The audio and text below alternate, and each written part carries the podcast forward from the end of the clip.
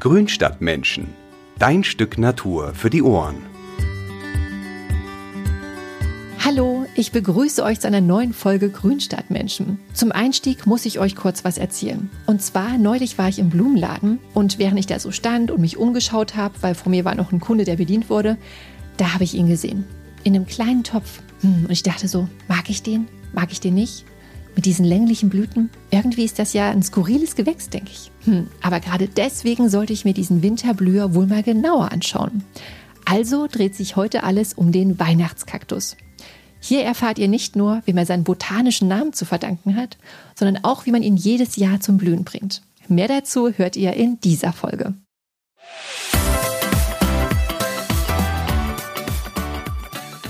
Er ist ein beliebtes Mitbringsel für Freunde und Verwandte in der Adventszeit. Momentan sieht man ihn neben Weihnachts- und Ritterstern in vielen Gartencentern und Gärtnereien. Heute dreht sich alles um Schlumbergerer lutea, den Weihnachtskaktus. Aber was ist denn das eigentlich für ein Gewächs? Und warum blüht er ausgerechnet an Weihnachten? Und wie kriegt man den überhaupt zum Blühen? Denn es gibt ja eigentlich nicht viele Kakteen, die überhaupt blühen. Einer, der sich mit dem stacheligen Gesellen richtig gut auskennt, ist mein heutiger Gast. Ulrich Hage. Der Name ist einigen von euch sicherlich ein Begriff, denn er leitet die älteste Kakteenzucht der Welt. Die Gärtnerei Kakteenhage im schönen Erfurt in Thüringen. Hallo Ulrich und herzlich willkommen in der heutigen Sendung. Hi. Na, habe ich dich gut vorgestellt? Darf ich, darf ich gleich was korrigieren? Ja, klar, natürlich. Ja, ähm, also es gibt natürlich eine ganze Menge Kakteen, die blühen. Ja. Ähm, aber es gibt tatsächlich welche, die nicht blühen. Ja. Ach, du hast okay. jetzt gerade andersrum gesagt. Ja. Äh, siehst du, Ulrich, deswegen habe ich dich eingeladen, äh, um mich auf solche Fehler hinzuweisen, denn du siehst, ich habe überhaupt keine Ahnung von Kakteen. Ach echt? also dafür bin ich, da bin ich jetzt wirklich sehr gespannt. Also weil so viele Leute gibt es nicht, die eben überhaupt keine Ahnung von Kakteen haben. Ja. Gucken wir doch mal, was da draus wird. Ich bin echt neugierig. Genau. Und sag mal, Ulrich, ähm, ich sagte ja gerade anfangs schon, äh, du bist Inhaber der ältesten Kakteenzucht der Welt. Sag mal, in der wievielten Generation mhm. führst du denn schon die Gärtnerei? Also wir haben das jetzt natürlich gerade gezählt. Also ich bin in der sechsten Generation Kaktusgärtner. Wow. Und ähm, und bin aber schon auch in der zehnten Generation Gärtner. Also wir sind, haben da tatsächlich noch eine weitaus längere Tradition wow, krass. als Gärtner. Die Kakteen gibt es noch nicht so lange. Ja, ja. Aber ihr seid euch ja so der grünen Linie eigentlich sehr treu, ne? Dass ihr da so alles mit Pflanzen ja. ähm, da was am Hut habt. Mhm. Und ich habe auch. Erstaunlich, nicht wahr? Ja, total. Also ich meine, es kann ja auch mal zwischendurch sein, dass äh, dann eine Generation sagt so, oh, also jetzt schon wieder was mit äh, Pflanzen oder Kakteen. Nee, jetzt mache ich mal was anderes. Ähm, also das ist ja auch nicht äh, so selbstverständlich, ne, heutzutage. Hm. Mhm. Und ich habe auch, mhm. ich habe auch auf, das stimmt, ja. Ja, und ich habe auf eurer Webseite auch gesehen, dass äh, es dieses Jahr auch einen schönen Anlass zum Feiern bei euch gibt. Äh, wir, haben, wir haben dieses Jahr, also genau vor einem Monat tatsächlich, ähm, unser 200. Jubiläum als Kaktusgärtner gefeiert und das war tatsächlich eine, eine tolle Sause, muss ich mal sagen. Also da haben wir ähm, ehemalige Mitarbeiter eingeladen und, und halt so die, die ganzen Wegbegleiter, die, die dafür gesorgt haben, dass es uns als Gärtnerei auch noch gibt. Und haben einfach mal so ein bisschen zurückgeguckt, was da ist da in den vergangenen 200 Jahren passiert. Und es ist für, für uns auch ganz spannend, das nochmal so genau anzugucken. Ja, das glaube ich und auch sich nochmal so dessen bewusst zu werden, ne? Das äh, definitiv. Mhm. Ja. ja. Und sag mal, also die, die Liebe zu Kakteen, die wurde dir ja eigentlich ja schon so ne, in die Wiege gelegt. Ähm, aber ähm, war das für dich eigentlich schon immer von vornherein klar, das auch so anzutreten, so dieses Erbe? Nee, überhaupt nicht. Also ganz im Gegenteil. Also ist mir auch nicht in die Wiege gelebt worden. Ich habe das tatsächlich, also diese, diese ganze Historie, diesen, diesen ganzen, ähm, ja, ich sag mal, Rattenschwanz der Geschichte, der da ähm, hinter mir steht, den habe ich tatsächlich äh, erst so mit 14 überhaupt zur Kenntnis genommen. Also bis dahin bin ich halt zufällig groß geworden am Arbeitsplatz meiner Eltern. Also mhm. so diese, diese mhm. Tatsache, dass unsere Familie da also sehr, sehr lange verbandelt ist, also ich habe da nicht diesen Stempel aufgedrückt bekommen, so nach dem Motto, mein Großvater nimmt mich an die Hand und sagt, das wird eines Tages alles mal deins sein. Das war aber eben zu DDR-Zeiten halt auch wahrscheinlich eine andere Zeit. Hm, hm, ja, verständlich. Ja, aber jedenfalls äh, heute unterhalten wir uns ja ein bisschen über Schlumbergerer. wie ich ja eingangs schon mhm. sagte. Ähm, was hat es denn eigentlich mit dem botanischen Namen auf sich? Also so botanische Namen sind ja grundsätzlich erstmal wichtig. Ich weiß jetzt nicht, ob du das damit meinst.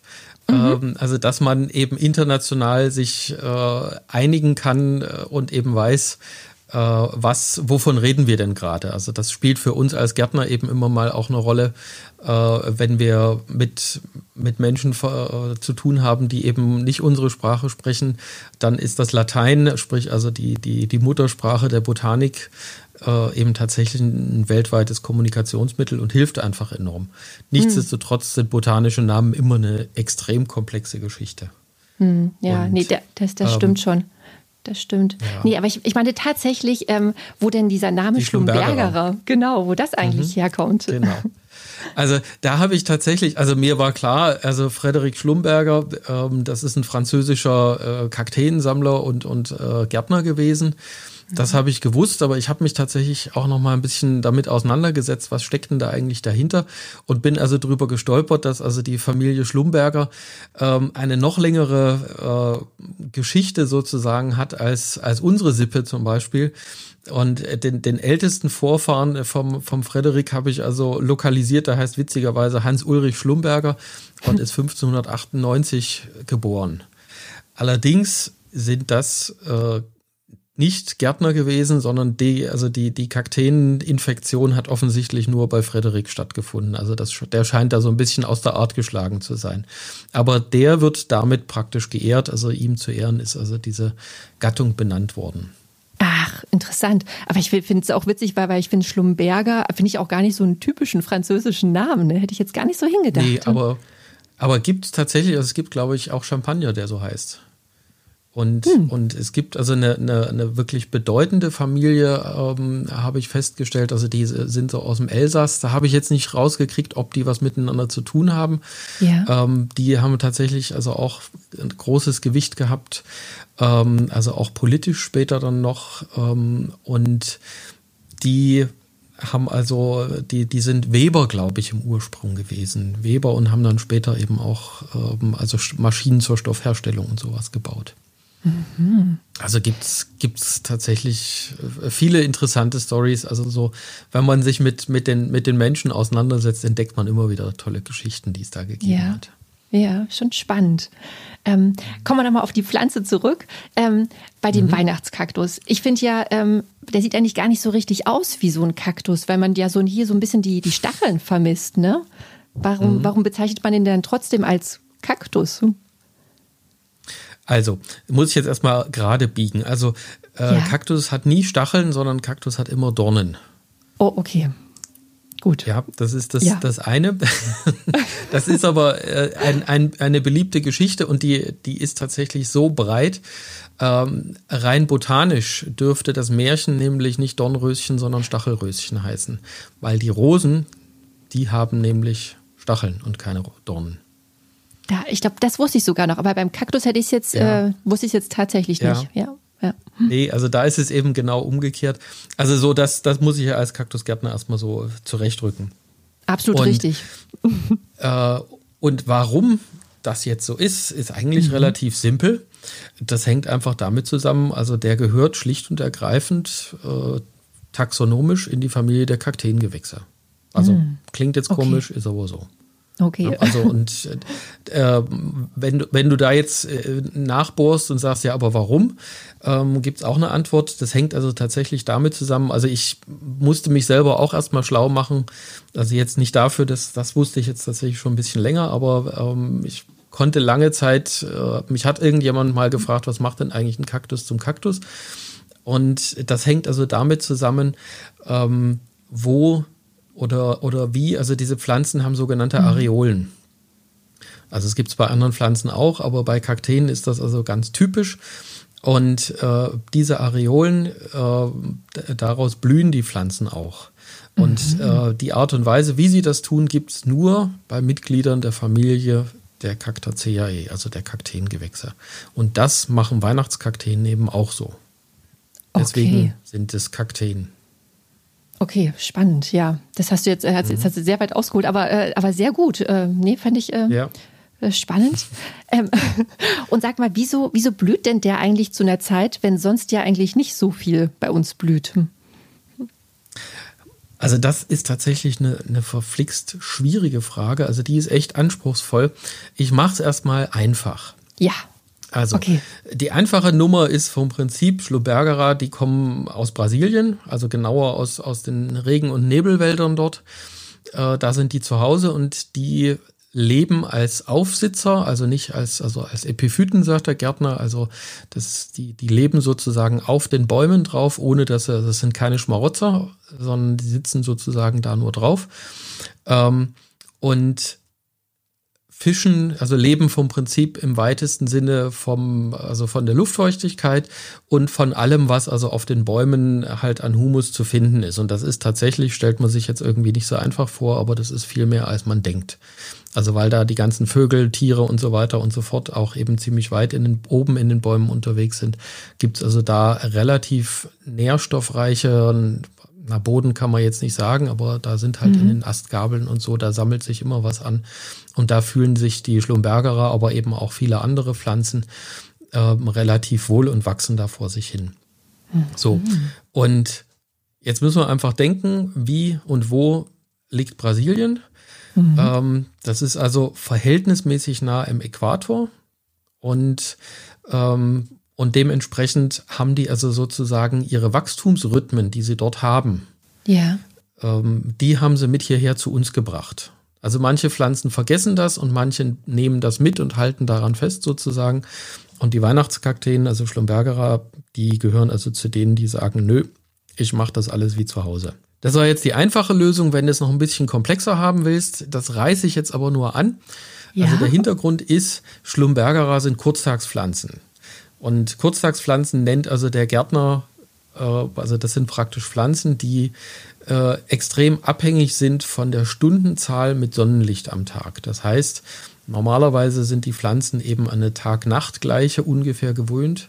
Das mhm. heißt also, die haben ungefähr ähm, ja, also man kann wirklich sagen, die haben halt zwölf Stunden äh, Tageslicht und zwölf Stunden schlafen sie. Mhm. Und wenn die das nicht haben, ähm, dann kommen die ein bisschen durcheinander. Da, also da jetzt, da, da kann man sich also ganz, ganz tief eintauchen. Also das ist eine sehr komplexe Geschichte, die ich also musste ich also auch im Studium immer noch sehr gut aufpassen, um das, um das zu durchschauen. Aber im Grunde geht es also wirklich darum, ähm, die reagieren eben auf die Anzahl der Stunden, die die Sonne für sie scheint. Na, verstehe. Ja. ja. Aber das hat man wahrscheinlich dann auch, äh, wenn ich jetzt ähm, so, eine, so einen Weihnachtskaktus über mehrere Jahre hin habe, ähm, ist es wahrscheinlich auch so ein bisschen entscheidend bei der Pflege, oder? Dass ich ihn auch immer wieder zum Blühen bekomme. Ganz genau. Das ja. ist richtig. Also das, das hängt aber wie bei allen anderen Pflanzen, also nicht nur bei Kakteen, aber also das ist natürlich so mhm. unser Gebiet. Mhm. Ähm, da gibt es noch einen zweiten wichtigen Auslöser, das ist die Ruhezeit.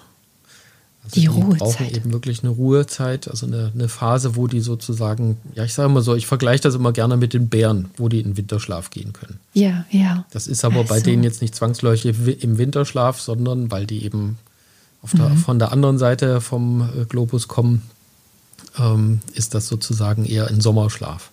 Ah, ein Sommerschlaf. Und das heißt dann quasi, dass man den dann, dann total in Ruhe lässt und auch nicht mehr gießt? Oder wie, wie sieht denn das bei einem bei dem Weihnachtskaktus aus? Ja? Fast, ja. Fast. Also ganz, ganz ohne Wasser ist es schwierig, also das sollte man dann, dann nicht machen, aber also man reduziert zumindest ähm, die Wassergaben und, äh, und düngt auf jeden Fall nicht mehr. Und man stellt die Pflanzen ein bisschen kühler. Okay. Das macht man, um genau zu sein, aber nicht nur einmal, also nicht nur im Sommer, sondern zweimal, nämlich nach der Blüte nochmal. Oh, okay. Und, und wie lange dann ungefähr? Also wie lange ist so diese Phase, wo ich den dann total in Ruhe lasse? Also ich sage immer so zwischen vier und acht Wochen. Also sechs Wochen liegt jetzt in der Mitte, aber so zwischen vier und acht Wochen ist, ist eine gute Zeit.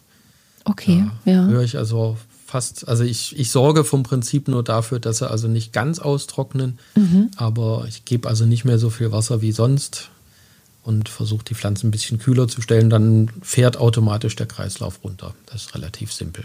Äh, okay, ja, das, das, das verstehe ich nie. Aber das war auch gut erklärt, äh, dass es irgendwie mit seiner Heimat zu tun hat. Hatte ich schon so ein bisschen im Gefühl gehabt, aber mhm.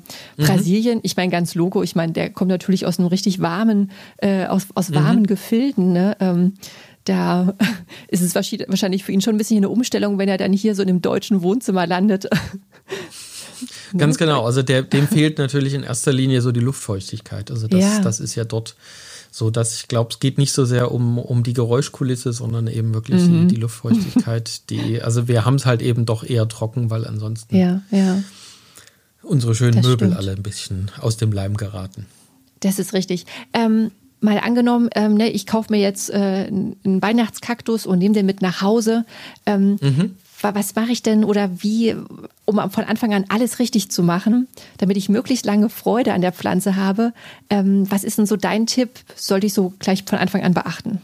Also grundsätzlich, es gibt so ein paar Eckdaten, ähm, was man also möglichst vermeiden sollte. Also viele Leute kaufen sich ja eine Pflanze und schmeißen die als erstes in einen wunderschönen Übertopf. Mhm. Und äh, ich sage immer, Kaktus und Übertopf, das beißt sich. Also so schön wie das ist, also ja. ästhetisch ist das natürlich eine andere Nummer, aber von der Pflege her ist, ist ein Übertopf für Kaktus immer Gift und das gilt genauso auch für den Weihnachtskaktus, weil das Problem ist, ich sehe dann nicht mehr, wie viel Wasser da drin ist. Ja. Und ich sag mal, ich, ich greife jetzt mal so ein bisschen in die Luft. Ich sage, äh, ich, ich, ich nehme mal so als Hypothese, ich rechne mit ungefähr 90 Prozent aller Kakteen ertrinken. Also die oh, kriegen wirklich? einfach zu viel Wasser, ja. weil weil die Leute halt äh, Wasser reinkippen und äh, das Wasser im Übertopf einfach stehen bleibt. Und mhm. das ist für einen Kaktus, also für jeden Kaktus tödlich. Ja, oh je. Das, das sollte ich also möglichst nicht machen. Und wie vermeide ich das am besten? Wo würdest du den dann reinstellen? Also, was man machen kann, also man, ich, ich bin zwar selber jetzt nicht so der große Übertopf-Fan, aber ich, ich habe mir ehrlich gesagt auch schon mal einen gekauft, weil ich den einfach so süß fand. Ähm, was ich machen kann, ist halt einfach nach dem Gießen die Pflanze rausnehmen Aha. und das Wasser, was unten rausgelaufen ist, eben wirklich komplett wegschütten und dafür sorgen, dass auch nichts mehr drin ist. Also ich nehme die Pflanze so lange raus, bis alles rausgetröpfelt ist und dann kann ich sie wieder reinstellen. Oh ja, das geht bei Weihnachtskakteen ja. auf jeden Fall wesentlich einfacher als bei den normalen kugeligen ähm, Gesellen, die halt dann eben ein bisschen an der Hand rumpieken. das stimmt, natürlich. Aber, ähm, aber würdest du auch dazu raten, ähm, weil manchmal sind ja, ne, keine Ahnung, wie lange die da schon in dem Topf äh, waren, den ich dann, äh, wenn ich die Pflanze gekauft habe, ähm, würdest du das auch den gleich umtopfen oder sagen, okay, der kann erstmal da drinnen bleiben? Ich mache es mir jetzt mal leicht. Nein, würde ich nicht machen. Also ähm, die meisten Weihnachtskakteen werden ohnehin im, im, jetzt im Herbst oder im Winter ähm, gekauft, also so in Erwartung der schönen Blüten und dass es eben auf Weihnachten zugeht. Und wenn ich den dann jetzt gleich als erstes umtopfe, äh, dann gerät er richtig in Stress und der, dieser Stress kann im Ernstfall eben dafür sorgen, dass, dass die Blüten, die jetzt sich auf Weihnachten freuen, als erstes abgeworfen werden. Und das wäre natürlich schade. Deswegen okay. also immer ja. mit irgendwelchen äh, Aktionen bei den Pflanzen, also auch wenn das lieb gemeint ist, immer warten, bis die Blüten vorbei sind. Das heißt also in der Regel ähm, bis Januar warten. Besser ist es aber noch tatsächlich äh, Mitte, Ende Februar, weil es eben sein kann, ähm, also Weihnachtskakteen blühen gerne auch mal nach. Das heißt also, es kann mhm. sein, dass die noch eine zweite Saison schieben. Wenn die gut gepflegt sind, kann das sein, dass ich also sozusagen nach, also weiß ich nicht, Heilige Drei Könige oder so, dass da der nächste Satz Blüten nochmal kommt. Das gibt es durchaus. Ah, okay. Und die würde ich natürlich dann killen damit. Nee, das, das möchte ich natürlich nicht. Okay, gut zu wissen. Genau. Und und mhm. ähm, wo, wo, wenn ich jetzt ähm, den im Haus äh, hinstellen möchte, was ist denn ein guter Platz für den? Wo fühlt er sich wohl? Also die mögen natürlich trotzdem Licht. Das ist wichtig. Ja. Ähm, das ist jetzt zwar nicht der klassische Kaktus, den ich jetzt ins Südfenster in die volle Sonne ballern muss, aber also die möchten es schon gerne hell haben und wie bei allen Pflanzen, hell ist immer relativ, also da muss man mhm. immer ein bisschen aufpassen. Ähm, ich, ich habe immer so das klassische Beispiel, äh, ich hatte mal einen Pflanzenfreund am Telefon, der gesagt hat, ja, ja, also meine Kakteen, die stehen ganz hell, also die, sind, die stehen direkt neben dem Fernseher in der Schrankwand. Und Großartig. das ist vielleicht unsere Wahrnehmung, wenn da also mhm. die Wohnzimmerleuchte auch noch hinfunzelt. Aber ähm, für Pflanzen ist das in der Regel zappenduster. Also das muss man eben auch immer sehen.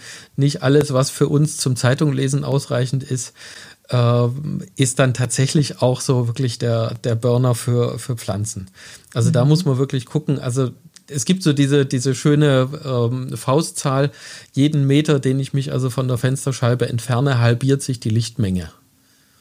Ja, und wenn ich dann vielleicht noch irgendwie eine Schrankwand davor stehen habe, dann ist es natürlich ganz vorbei. Also deswegen, ähm, selbst wenn ich, also das, das Schöne bei Weihnachtskakteen ist, die sind jetzt also nicht so extrem anspruchsvoll. Die könnte man im, im allergrößten Notfall wahrscheinlich auch im Nordfenster halten. Mhm. Okay. Und äh, so von der Wärme her, also mögen es mögen die es auch, weil die ja in Brasilien auch eher die Wärme gewohnt sind, dann hier auch so eine schöne, also so schön in der Fensterbank über der Heizung oder? Ja, da muss man ein bisschen aufpassen. Also über der Heizung ist für viele Pflanzen einfach kritisch. Also das eine ist, ja. ich habe da so eine permanente Luftbewegung äh, einfach durch die aufsteigende Wärme. Das heißt also, mhm. die trocknen dann auch sehr schnell aus. Also da muss man aber wirklich dann aufpassen, dass die nicht zu trocken werden. Ähm, und tatsächlich ist es auch so, also wenn ich die Pflanzen direkt auf der Heizung stehen habe, ähm, Weihnachtskakteen mögen es tatsächlich nicht so gerne, wenn die warme Füße haben. Ist ein bisschen mhm. atypisch, ähm, aber man sagt eben, die sollten tatsächlich eher ein bisschen einen warmen Kopf und kalte Füße haben, also eher kühl. Mhm. Ähm, von daher würde ich sie also nicht direkt aufs, auf, auf den Heizkörper stellen oder, oder direkt über die Heizung. Mhm. Okay. Und ähm, wenn der jetzt im, ne, an Weihnachten blüht, ähm, würdest du dann auch dazu raten, den dann in der Zeit auch schon zu düngen? Oder ist das Substrat, was jetzt da schon in dem Topf drin ist, erstmal für die, also für die erste Blühsaison ausreichend? Hm, das kommt jetzt ein bisschen drauf an, aber in den meisten Fällen, also ich, ich behaupte mal, ähm, 99 Prozent aller verkauften Schlumbergerer kommen ohnehin aus zwei äh, Quellen in, in Europa und selbst in, in Amerika ist das immer noch die gleiche Quelle. Da gibt es also zwei sehr, sehr große Gärtnereien in Dänemark äh, und, und in den Niederlanden, die, die da also wirklich die Masse an, an Weihnachtskakteen äh, wachsen lässt. Und die haben tatsächlich ein sehr gut abgestimmtes Substrat. Das heißt also, alles, was man so im, im äh, Gartenfachhandel kauft, kann man sich also relativ gut drauf verlassen. Das ist zwar meistens ein torfhaltiges Substrat, also da ist natürlich immer so ein Fragezeichen dann immer dran. Mhm. Aber für die Pflanzen äh, selber, ähm, da versuchen die Gärtner schon, dass das eben auch gut funktioniert. Also diese Erfahrung, die Beobachtung haben wir immer wieder auch gemacht. Also von daher ist da jetzt zumindest für die Blühsaison äh, erstmal das ausreichend gegeben. Und danach kommt ja auch erstmal eine Ruhezeit. Das heißt also, mhm. da möchten die auch nicht gedüngt werden. Also insofern, wenn ich die jetzt wirklich vor Weihnachten kaufe, ähm, dann brauche ich jetzt erstmal nicht zu düngen. Das mache ich dann sozusagen erst in Eigenregie im Sommer. Also okay, da fange ich dann an und, und dünge und gieße wieder regulär. Und äh, welchen Dünger empfiehlst du dann? Das geht tatsächlich, also ähm, da sind Kakteen eben tatsächlich unterschiedlich. Also der normale Kaktus, der sollte tatsächlich einen stickstoffarmen Kakteendünger haben. Äh, Weihnachtskakteen und ganz viele andere epiphytische Pflanzen, die, da kommt man tatsächlich auch mit einem normalen Blumendünger zurecht. Wir haben zwar tatsächlich bei uns in der Gärtnerei einen Spezialdünger für epiphytisch wachsende Kakteen. Mhm. Da ist noch ein bisschen, äh, das ist noch ein bisschen spezifischer dann gestaltet, aber ich sag mal, für, für den Normalverbrauch sollte also auch ein, ein Zimmerpflanzendünger kein Problem sein. Hm, okay. Und sag mal, ist bei euch in der, in der Gärtnerei der Weihnachtskaktus auch so ein, äh, ich sag mal, Verkaufsschlager? also äh, muss ich immer dazu sagen, äh, wir haben tatsächlich äh, ein paar ausgewählte Sachen, die, die ähm, für uns was, was Besonderes darstellen. Also wir haben jetzt nicht die, die üblichen Sorten, also die, äh, klar, es gibt bei uns auch, ich hätte jetzt fast gesagt rote, grüne, gelbe, aber also so, so ein paar Farbgeschichten, die haben wir auf jeden ja. Fall auch, ähm, einfach weil es dazugehört. Ähm, mhm. Was bei uns eben eine Rolle spielt, wir sind da eher so auf der, auf der botanischen Welle sozusagen unterwegs. Wir haben uns äh, spezialisiert. Das sind also dann eher so diese ganz winzigen Arten, also beispielsweise Schlumbergere opuncioides oder Epiphyloides Die sehen also beide eben nicht so aus wie ein Weihnachtskaktus und das Witzige, also gerade bei Opuncioides, der Name sagt mhm. das ja schon, sieht aus wie eine Opuntie, also wie ähm, der Mickey Maus Kaktus oder der Feigenkaktus. Ach, okay. ähm, die haben also eben so ganz, ganz kleine opuntienförmige Glieder und also das finde ich eben total spannend. Die haben tatsächlich auch Dornen wie Opuntien dran. Also die mhm. darf man auch nicht anfassen, weil sonst hat man dann nämlich plötzlich die ganzen Finger voller Dornen. Ui, ouch. Und, aber Verkaufsschlager würde ich es jetzt nicht nennen, ähm, weil die, die Dinger sind so selten und wir haben also in der Regel auch immer nur ganz, ganz wenige davon. Aber das sind eben so Sachen, wo die Leute sich bei uns drauf stürzen und da dem auch immer entgegenfiebern, ob es dann dieses Jahr wieder welche gibt. Ah, okay, aber so für diejenigen, genau, die gerne sowas sammeln, sind die ja bei euch an der richtigen Adresse, wenn sie halt ne, noch so spezielle Sorten irgendwie möchten, ja. Genau, das ist richtig, das stimmt schon. Also da, das ist halt so ein bisschen unser Spezialgebiet. Ja, das äh, ist ja auch ist ja auch, auch schön irgendwie, dass es, äh, weil, ne, du hast schon recht, weil, weil letztendlich ne, im Gartencenter wird man ja so geflutet mit Weihnachtskakteen und dass mhm. man dann eher ne, so, so eine Spezi äh, Spezialgärtnerei wie zu euch dann kommt, äh, dass man dann natürlich etwas bekommt, was man nicht überall ähm, bekommt. Ne? Genau, ne? das, das, ist, ist ja so ein bisschen ja Ziel der Übung. Ja, definitiv. Und ähm, also der Weihnachtskaktus, in, in welchen Farben blüht der denn? Also so die Sorten, die man so bekommt im, im Handel. Welche Farben? Also das fängt ähm, fängt an, also klassisch ist halt, also die, die Ursprünge sind bei Weiß und ist jetzt wieder so eine Mädchengeschichte, Violett, sage ich mal. Mhm. Ähm, also so für Männer, die können ja nicht so viele Farben differenzieren. Und das ist sozusagen der Ursprung und dann ist aber eben wirklich viel gezüchtet worden und äh, das, was also äh, ganz, ganz lange und viel züchterische Leistung auch gebraucht hat, war also dann die ersten gelben, beziehungsweise gibt es also jetzt tatsächlich auch schon äh, orange Sorten oder ähm, gelbe Blüten mit, mit Rot oder mit Weiß. Äh, das sind also jetzt so die Sachen, die, die jetzt zum, zuletzt gekommen sind. Was es definitiv nicht gibt, also das ist immer so eine äh, da denke ich immer so ein bisschen mit dem bayerischen Herz. Äh, es wird also nie blau-weiß karierte Kakteenblüten geben. Oh, das, das kostet bestimmt Kakteen einige nicht. traurig, ja. ja. Aber danach werden wir immer wieder mal gefragt, warum es denn keine blauen Blüten gibt. Beziehungsweise ja. manchmal gibt es eben tatsächlich auch blaue Blüten, die mhm. aber dann gefärbt worden sind. Ja, aber das ist ja auch bei den Rosen, ne? Da gab es ja auch mal irgendwie, dass man da versucht hatte, mhm. so blaue Blüten zu züchten. Und das ist ja genau. wirklich immer so dieses, oh Gott, ja, das ist so diese Faszination an blau blühenden Pflanzen, ne? Ähm, mhm. Das ist schon verrückt, ja. ja. Ja, das ist schon richtig. Na klar. Und sag mal, sag mal, wie alt kann eigentlich so ein Weihnachtskaktus werden, wenn ich den so hege und pflege und auch so diese Ruhezeiten einhalte? Was ist so deine Erfahrung? Also die können tatsächlich sehr, sehr alt werden. Ähm, wir hatten mal oder ich habe mal ein Exemplar gesehen, das war also nachweislich über 80 Jahre alt. Wow, echt krass, damit hätte ich jetzt ja. gar nicht gerechnet. Ja, ja. ja. Und das sind Riesendinger, also die können wirklich, also wir hatten bei uns äh, mal, also das habe ich immer so meine Großmutter im Verdacht, dass die damit zu tun hatte. Wir hatten wirklich, das war so ein halbes Wagenrad, also der hatte bestimmt anderthalb Meter Durchmesser und es wow. war also eine riesengroße Pflanze und die hat jedes Jahr geblüht. Aber man muss eben wirklich gucken, dass, dass man da bei der Pflege alles richtig macht, also dass die eben nicht, nicht zu viel Wasser bekommen. Das ist eigentlich mhm. häufig so der Fehler. Mhm. Und wenn der mir jetzt angenommen äh, zu groß wird äh, im Topf, kann ich den auch zurückschneiden? Also das, das ist überhaupt kein Problem. Also es setzt natürlich wie bei Obstbäumen, also damit die Pflanze jetzt nicht, nicht hässlich wird dabei, muss man halt gucken, dass das ein bisschen mit Geist passiert. Also dass man das gleichmäßig macht, dass man jetzt nicht mitten durchs Blatt schneidet, sondern eben wirklich an den Nodien, also an diesen Verdickungen dann das mhm. Messer ansetzt. Mhm. Und, und das Schöne ist, man hat dann ja Stecklinge und, und kann, die, kann die dann an Freunde weiter verschenken zum Beispiel.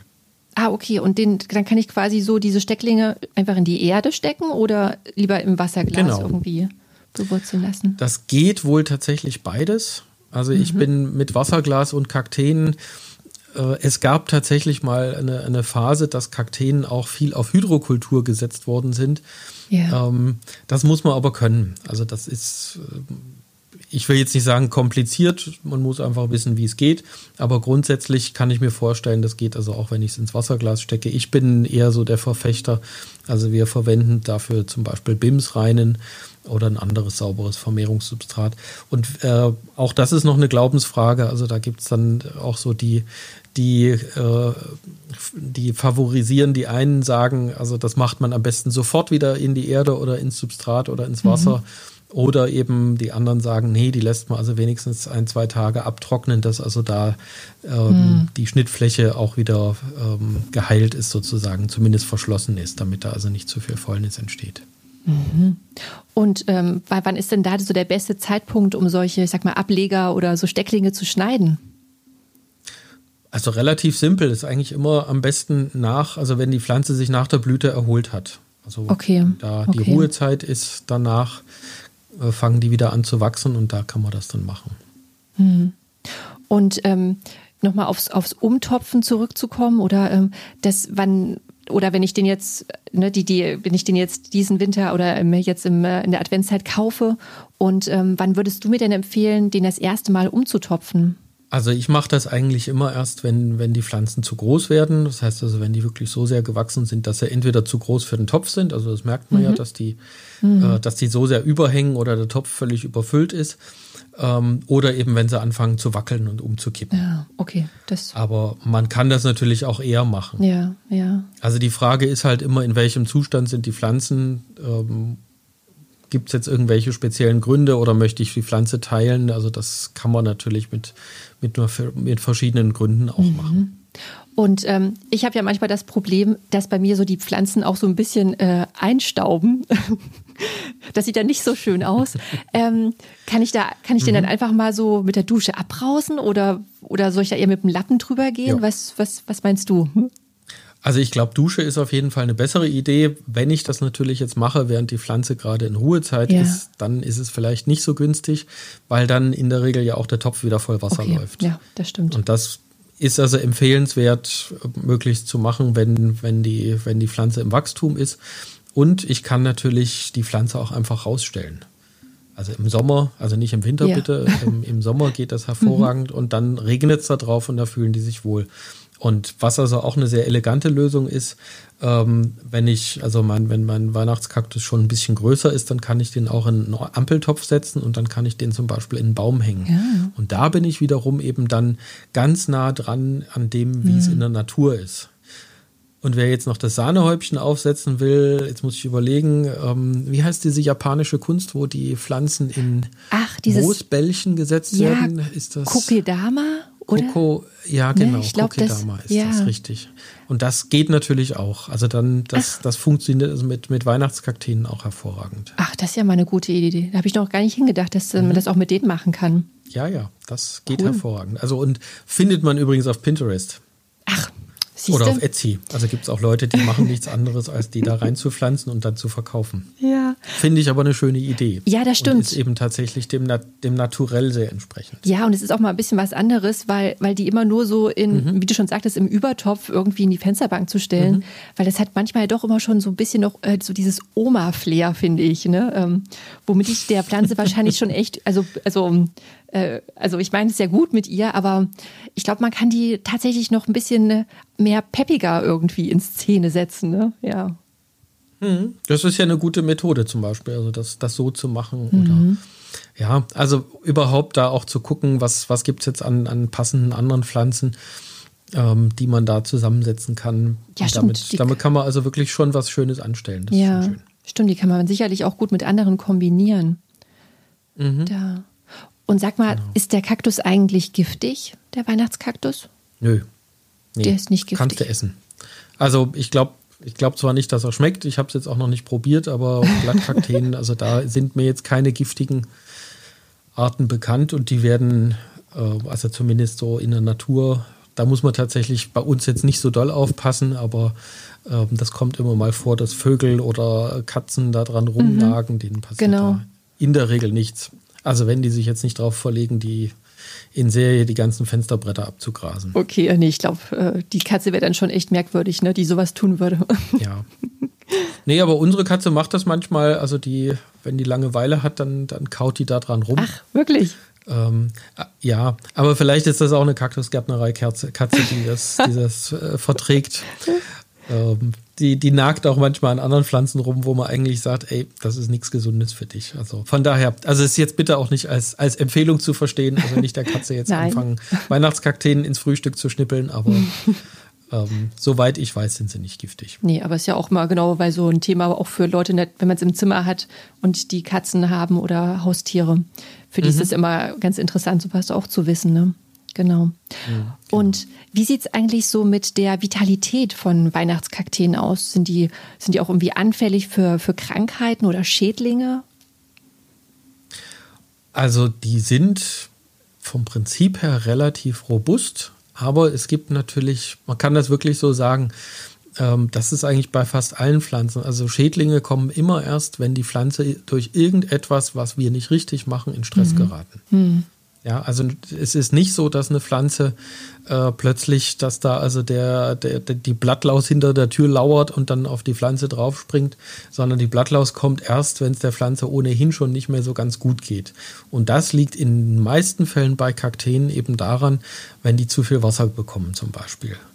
Ja, und das, das ist bei Weihnachtskakteen tatsächlich ein schwieriges Problem, weil also das führe ich jetzt mal ein bisschen länger aus, weil das äh, für viele also wirklich irre, äh, irreführend ist.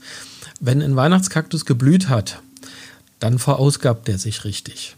Und so sieht er in der Regel danach auch aus. Also der ist total verhärmt, da, da sind also die, die, die Triebe sind so ein bisschen eingefallen und der sieht so aus wie völlig vertrocknet. Mhm. Der ist aber nicht vertrocknet. Das heißt, wenn ich da jetzt auf einmal ganz viel Wasser drauf kippe und sage, oh Gott, oh Gott, den muss ich jetzt aber schnell gießen, da habe ich wohl was vergessen, dann äh, saufen sozusagen die Wurzeln ab und dann geht es dem wirklich schlecht. Also dann ertrinkt er sozusagen. Das ist also das Einzige oder das Höchste der Gefühle, was man dann machen kann, ist also die Pflanze ein bisschen besprühen, aber bitteschön so, dass also nicht zu viel Wasser in den Topf reinläuft. Mhm. Das ist einfach diese Ruhephase. Ähm, und wenn ich dann einen Schädling bekomme, dann passiert das meistens, weil ich mich eben doch nicht zusammenreißen konnte und gedacht habe, mhm. komm, jetzt tust du dem Kaktus mal was Gutes oder mach vielleicht sogar noch ein bisschen Dünger rein. Damit kann der in dem Moment nichts anfangen. Mhm. Ja, die, die Folge, ja. das ist also tatsächlich ein häufiges Problem bei Blattkakteen, ähm, wenn die dann eben Wasser bekommen, ähm, dann werfen die die Triebe ab. Also manchmal nicht nur Blüten, sondern äh, tatsächlich auch äh, ganze Triebe. Also da bricht okay. auch mal ein ganzer Ast mit, mit äh, fünf, sechs äh, Gliedern sozusagen ja, hintereinander ja. weg. Äh, und das machen die vom Prinzip einfach, weil sie sagen, okay, also das wird jetzt langsam zu viel. Mhm. Ach, aber spannend, weil das fand ich jetzt nochmal gut, dass du es nochmal erklärt hast, ne, wie der auch nach der Blüte aussieht, weil, weil ich kann mich mhm. tatsächlich erinnern, ähm, also mir ging es schon mal ähnlich so und ich dachte dann auch so, oh Gott, ja, der sieht so ein bisschen zusammengefallen aus, der braucht doch bestimmt mhm. Wasser. Ähm, das ist ja tatsächlich ja. so die erste Reaktion, ne? Aber genau. okay, dann muss man dem tatsächlich da in der Zeit wirklich dann diese Ruhe irgendwie gönnen und mhm. ihn erstmal sich so erholen lassen, ne? Ja. Man muss sozusagen Zügel an die Gießkanne bauen. Mhm definitiv. Das stimmt. Du, und ich habe hier auch noch äh, eine Hörerfrage von der Sandra mhm. und äh, die möchte wissen, äh, was sie falsch macht, äh, wenn der Kaktus seine Knospen fallen lässt. Mhm. Also das ist vom Prinzip also diese Problematik, wenn, wenn die Pflanze ähm, zu viel Wasser bekommt. Mhm. Das heißt also, ähm, das ist so, die, die stehen ja meistens in einem, in einem relativ humosen Substrat, ähm, wo sich das Wasser ohnehin sehr gut hält. Ähm, und wenn ich sozusagen in der Zeit, wo die Knospen sich bilden, also ich fange jetzt noch mal ein Stückchen weiter vorne an, ja. äh, das, das ist äh, auch, also viele fragen sich ja, was muss ich denn eigentlich machen, damit mein Weihnachtskaktus blüht? Also vielleicht kann ich die Frage damit auch gleich noch mit beantworten. Mhm. Die brauchen zur Blütenbildung diese Ruhephase. Und diese Ruhephase, die ist in der Regel äh, so, ja, Ende des Sommers, also August, September ungefähr. Und da werden die Pflanzen also nur ganz wenig gegossen, also nicht ganz trocken gehalten, aber wenig gegossen und nicht gedüngt. Und wichtig ist auch, die Pflanzen sollten dann möglichst also an dem Platz bleiben, wo sie stehen. Also nicht, ich stelle sie heute mal hier hin und morgen dorthin, weil die mögen es also nicht, wenn die da umgestellt werden. Ah, okay. Und noch ein, noch ein dritter Punkt ist wichtig, möglichst keine Zugluft. Ah. Also das spielt alles keine Rolle, wenn ich meine Pflanzen draußen im Baum stehen oder hängen habe, dann lasse ich die da einfach. Aber wichtig ist also diese Ruhephase im Sommer und wenn die dann aber eben, weil es bald besonders heiß ist oder so, richtig viel Wasser bekommen und ich stelle dem, stell, also ich überlege jetzt gerade so der Sommer dieses Jahr. Wir haben, weiß ich nicht, durchgehend irgendwie zwischen 34 und 38 Grad. Wenn ich die Pflanze dann gieße, dann kriegt die einen Knall im wahrsten Sinn des Wortes. Ja. Ja, und dann, dann haben die nämlich das Problem, dass die also mit dieser Hitze ohnehin schon nicht zurechtkommen, sehen auch genauso aus. Und dann denken wir natürlich, wie immer, oh, jetzt brauchen sie aber Wasser. Und wenn wir dann eben Wasser draufkippen, dann sagen diese, pff, okay, also jetzt kümmere ich mich drum, dass ich überlebe mit Blühen, das wird nichts mehr dieses Jahr. Und dann werfen die die Knospen ab. Ja, also das hat meistens damit zu tun, Knospen- oder Blütenabwurf ist entweder, wenn ich eine Pflanze umstelle oder wenn die zu viel Wasser bekommen. Okay. Toll. Danke für die Antwort dafür. Ich glaube, jetzt weiß Sandra auch Bescheid. Lange Antwort. nee, nee, nee, ich aber, hoffe es auch. aber es ist ja manchmal gut, ein bisschen weiter auszuholen, einfach um es so ja, Mhm. genau zu erklären. Dann versteht man es auch besser. Ja, das ist richtig. Oh, jetzt haben wir schon so viel gehört. Ich glaube, wir sind jetzt schon fast am Ende. Ähm, zumindest habe ich jetzt Mhm. äh, so eigentlich jetzt schon das meiste dich gefragt, was ich gerne wissen wollte. Ähm, ich habe noch mal so eine allgemeine Frage zu eurer Gärtnerei. Mhm. Und zwar, ihr versendet ja auch Kakteen ins Ausland, oder? Macht ihr sowas Mhm. ja, auch? Das stimmt. Gibt es da irgendwie was, was Kurioses? Oder also wo, wohin, wohin schickt ihr denn so eure Kakteen? Also wir schicken die vom Prinzip in, also nicht in die ganze Welt, also so die, die, die, die ganz weißen Zonen ganz oben im Norden und ganz unten im Süden da nicht. Ja. Aber wir hatten beispielsweise in, in, in, mal einen Anwalt in Chile, also das ist ja schon ziemlich weit unten im Süden. Und der hat bei uns äh, die ganzen chilenischen Kakteen bestellt. Also alles, was bei ihm zu Hause sozusagen wachsen müsste, Ja. hat er bestellt. Und das war also wirklich eine Größenordnung, das war viel. Okay. Und wir haben ihn dann irgendwann mal gefragt, haben gesagt, Mensch, also das Zeug, das gibt's doch alles bei dir. Das ist doch ein Riesenaufwand, das zu dir zu schicken.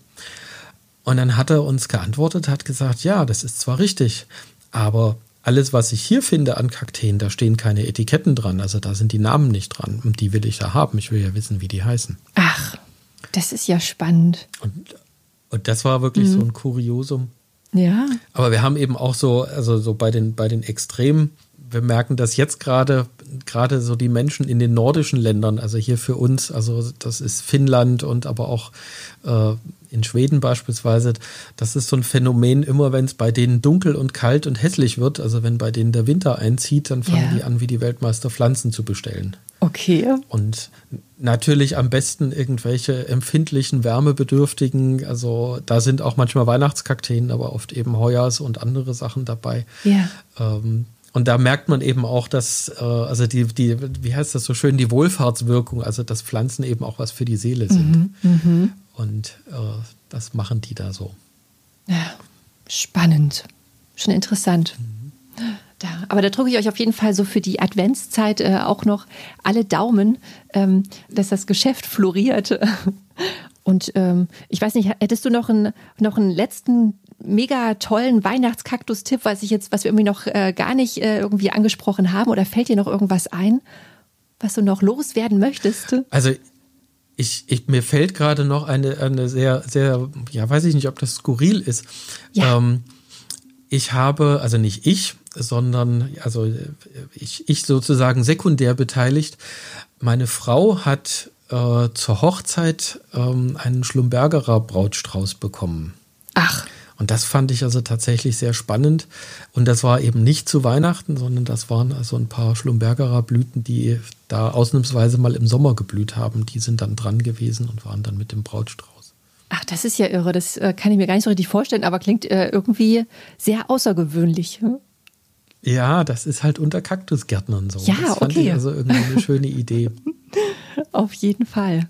Also kann man nochmal als Tipp mit auf den Weg geben für jemanden, der vielleicht auch heiraten möchte und etwas äh, ganz Spezielles noch sucht, äh, dann Schlumbergerer Blüten. Sehr gut. War auf jeden Fall ein Hingucker, wo viele gefragt haben dann. Das war Das- das glaube ich. spannend. Da kann man auch für, für Verwirrung äh, sorgen, ne? Dann so, hä, was ist denn das für eine, für eine Blüte und Ja. der Rest unten drunter, das passt doch gar nicht, hä? Ja. Genau. Sehr gut. Ja, gut. Ulrich, ähm, ach ja, worauf ich vielleicht nochmal hinweisen könnte, ähm, du hast ja auch ein, äh, selber einen Podcast, den Kaktus-Podcast. Ähm, und Richtig, ja. so für alle diejenigen, ne, die sich ähm, natürlich noch intensiver mit Kakteen beschäftigen äh, möchten, ähm, also den empfehle ich auf jeden Fall mal bei dir vorbeizuschauen, äh, weil du hast ja schon unglaublich mhm. viele Folgen online stehen, ne? Schon gesehen. Na, nicht so viele wie du. Ach, na ja, gut. Aber ich arbeite noch ein bisschen dran. aber du bist schon sehr tüchtig. Unbedingt. danke, danke. Gerne. Also Ulrich, dann mhm. ähm, sage ich mal auf Wiedersehen und vielleicht habe ich ja bald mal wieder ein Kaktus-Thema. Ähm, dann ziehe ich dich auf jeden Fall wieder zu Rate. Sehr gerne, na klar, auf jeden Fall. okay. Schön. Tschüss. Okay, bis dann. Ciao. Wenn euch noch was zum Thema Weihnachtskaktus eingefallen ist, dann schickt uns eure Fotos und Fragen über Instagram oder per E-Mail. Und ihr dürft ehrlich sein, wie steht ihr denn zu dem exotischen Winterblüher? Lasst es uns wissen. Die Adressen dazu, die findet ihr wie immer in den Show Notes. Und wenn ihr stets auf dem Laufenden bleiben wollt, dann könnt ihr diesen Podcast auch bei eurem Lieblings-Streaming-Dienst abonnieren. Dann sage ich mal bis zum nächsten Mal und tschüss, eure Karina.